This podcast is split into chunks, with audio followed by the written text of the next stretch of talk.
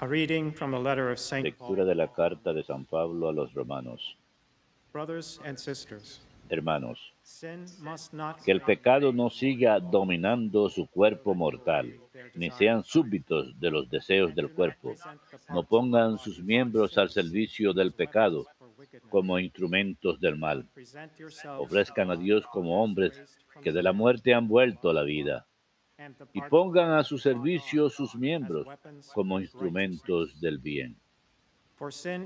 Porque el pecado no los dominará. Ya no están bajo la ley, sino bajo la gracia. Pues qué, ¿pecaremos porque no estamos bajo la ley, sino bajo la gracia?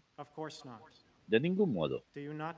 ¿No saben que al ofrecerse alguno como esclavos para obedecerlo, se hacen esclavos de aquel a quien obedecen? Bien del pecado para la muerte, bien de la obediencia para la justicia. Pero gracias a Dios, ustedes que eran esclavos del pecado, han obedecido de corazón aquel modelo de doctrina al que fueron entregados y liberados del pecado. Se han hecho esclavos de la justicia. Verbum Domini.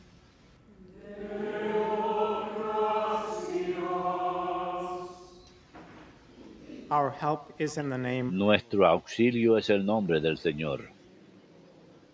Had not the Lord been Si el Señor no hubiera estado de nuestra parte, que lo diga a Israel. Si el Señor no hubiera estado de nuestra parte cuando nos asaltaban los hombres, nos habrían tragado vivos. Cuánto ardía su ira contra nosotros. Nuestro auxilio es el nombre del Señor. Nos habrían arrollado las aguas, llegándonos el torrente hasta el cuello. Nos habrían llegado hasta el cuello las aguas espumantes. Bendito sea el Señor, que no nos entregó en presa a sus dientes. Nuestro auxilio es el nombre del Señor. Hemos salvado la vida como un pájaro de la trampa del cazador. La trampa se rompió y escapamos. Nuestro auxilio es el nombre del Señor que hizo el cielo y la tierra. Nuestro auxilio es el nombre del Señor.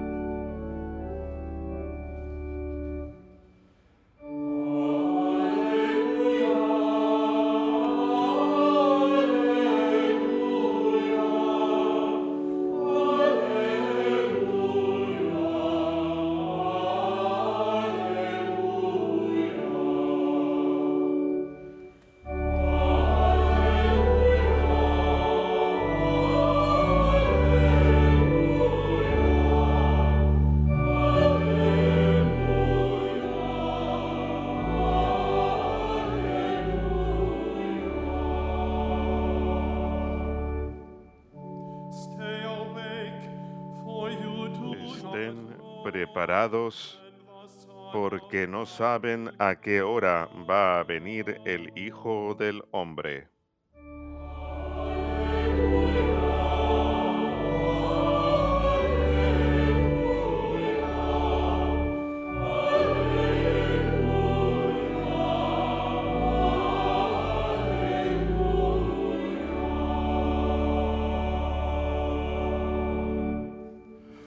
Dominus vobiscum.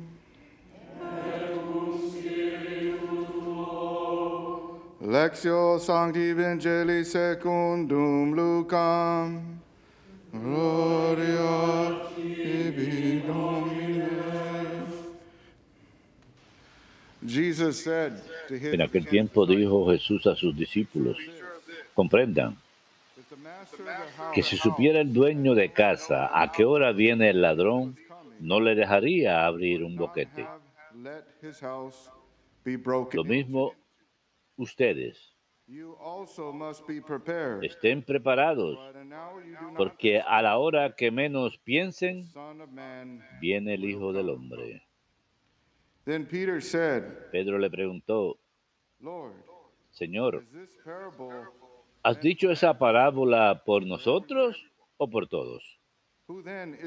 Él, él- él le respondió, ¿quién es el administrador fiel y solícito a quien el amo ha puesto al frente de su servidumbre para que les reparta la ración a sus horas? Dichoso el criado, a quien su amo al llegar lo encuentre portándose así. Les aseguro que lo pondrá al frente de todos sus "Oh, bienes.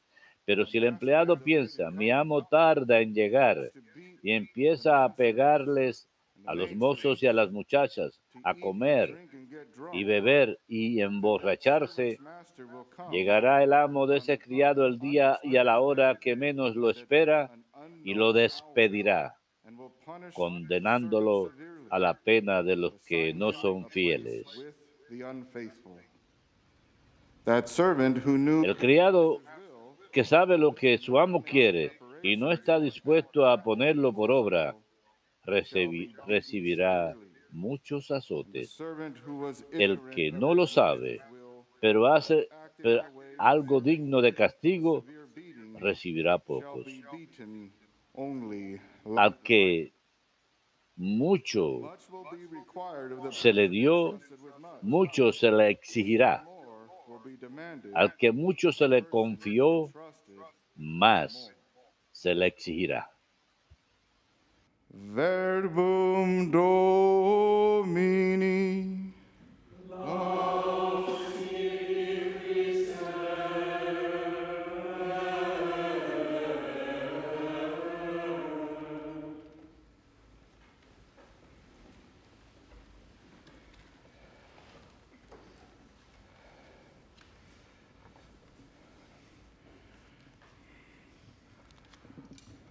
You know, God Almighty is present. Every- Dios Todopoderoso está presente en todo lugar. Está presente dentro de nosotros, lleno de amor, lleno de poder. Y esto es algo de lo que siempre hemos de estar conscientes, de la presencia de Dios. Caminar en el Señor es eh, especialmente importante y estar conscientes de su presencia. El Salmo de hoy dice, el Señor es nuestra ayuda, que hizo el cielo y la tierra. Y debemos tener esa conciencia de la presencia de Dios todo a nuestro alrededor y de que se encuentra verdaderamente dentro de nosotros. Sabemos que verdaderamente el Señor que hizo el Señor y la tierra es nuestra ayuda. Y si pensamos sobre esto profundamente, es algo increíble. Nos podemos maravillar sobre esta verdad. Sin embargo, hay ocasiones en que no estamos conscientes de esto. Nos ocupamos con nosotros mismos, búsqueda del mundo, de las cosas pecaminosas. lose sight, Y entonces perdemos de vista la presencia de Dios, perdemos conciencia de ello. ¿Y qué sucede? Entonces volvemos a caer. El pecado nos esclaviza. Volvemos al pecado. Así que Jesús esta mañana nos recuerda. Y a lo largo de este capítulo de San Lucas, este es el capítulo 12, He tells us to remain vigilant. nos dice que permanezcamos atentos. Pero al mismo tiempo, si miramos este capítulo dentro del contexto, el Señor también nos está diciendo que Él siempre está presente y que Él nos dará todo lo necesario para perseverar en nuestra lucha contra el pecado y en todo tipo de persecución, que Dios siempre está presente.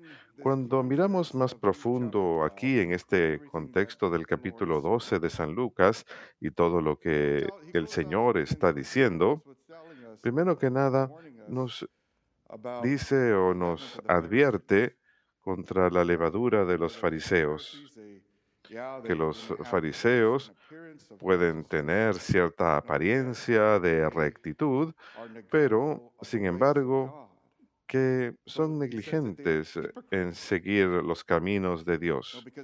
Les llama hipócritas porque no viven según la ley o lo que la ley debe ser. Jesús es la realización de la ley. Él la vive bien y la vive con caridad. wants us to be aware of it. Y Él quiere que estemos conscientes de esto, de que Él es caridad, Él es amor.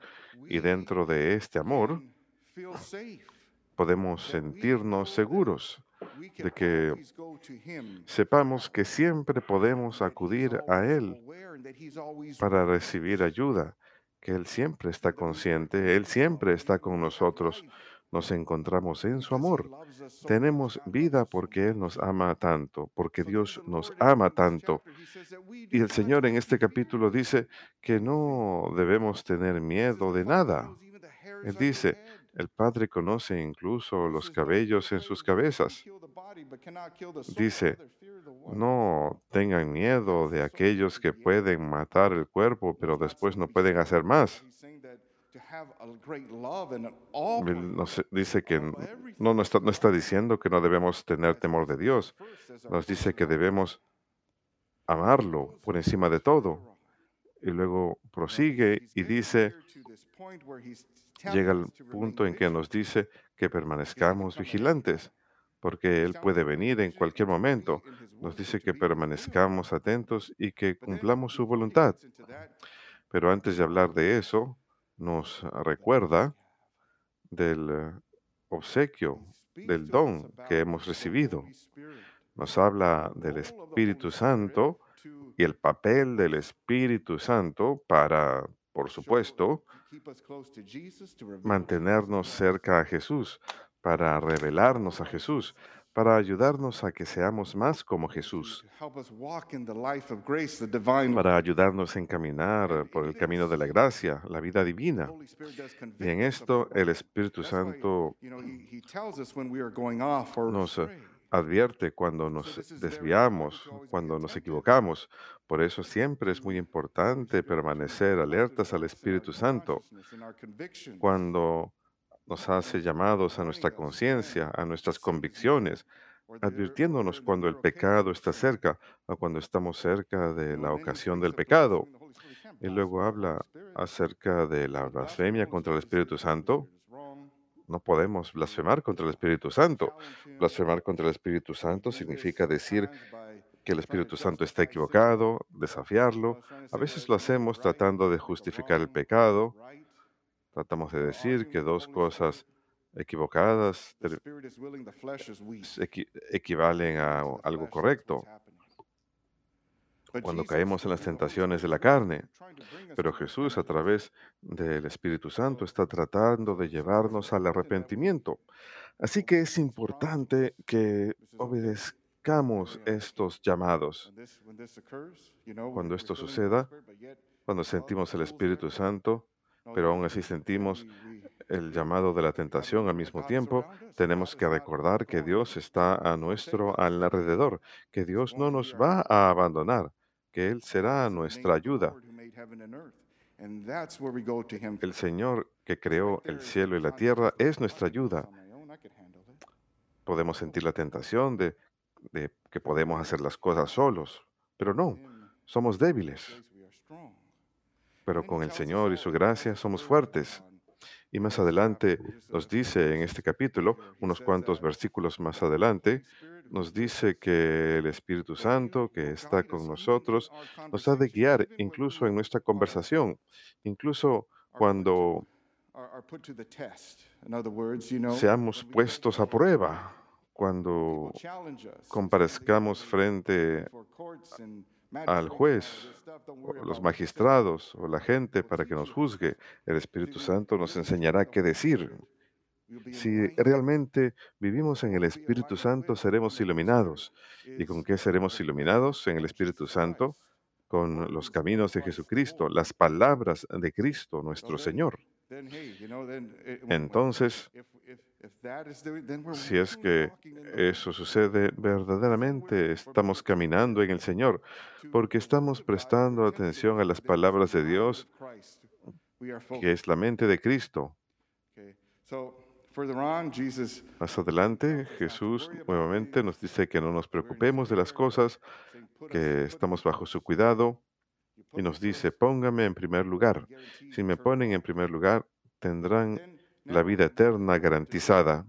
Y luego habla acerca de la vigilancia. En esta parábola en particular, él está diciendo the que El amo está tomando, está tardando en llegar. Él está hablándoles en este momento a los líderes de la iglesia, pero en realidad es un mensaje para todos nosotros.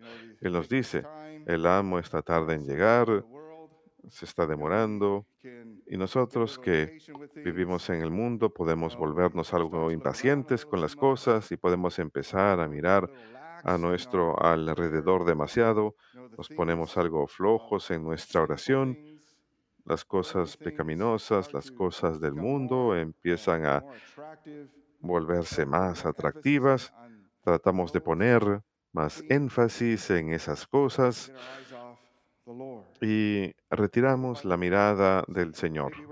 Poco a poco, quizás no estamos pensando así mientras el amo está tardándose en llegar. Y pensamos, oh, puedo vivir como yo quiera, nos volvemos flojos. Pero. No podemos "The hacer eso. comes anytime." Jesús nos dice, el amo llegará en cualquier momento. Una persona, cuando caemos en ese estado, ya sea de que el amo tarde en llegar o quizá nos estamos empezando a poner flojos, las cosas no funcionan, la vida espiritual está demasiado estéril, quiero rendirme. ¿De qué nos estamos olvidando? Nos olvidamos de que Dios siempre está presente, de que Él siempre está mirando, de que Él siempre está ahí- ahí. Él no se marcha, nosotros somos los que nos retiramos de Él, de sus caminos, de su voluntad. Nos retiramos de todo ello. Y cuando hacemos eso, ¿qué es lo que hacemos? Estamos ignorando la voz del Espíritu Santo. Lo estamos aplazando. Así que siempre es importante tener esa conciencia de la presencia de Dios, incluso si no lo sentimos.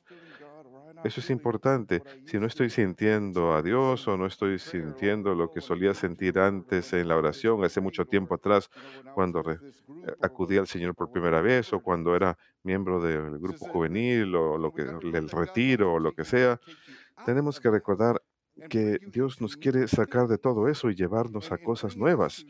Y al llevarnos a cosas nuevas y a una participación mayor de su vida en la gracia, vamos a tener que pasar por cierta esterilidad, vamos a pasar por tiempos difíciles, pero esta es la vida que Cristo ya ha vivido. Y esto es de- también tenemos que tener conocimiento de esto también, que estamos viviendo la vida de Jesucristo, porque esta vida ha llegado a nosotros a través del Espíritu Santo.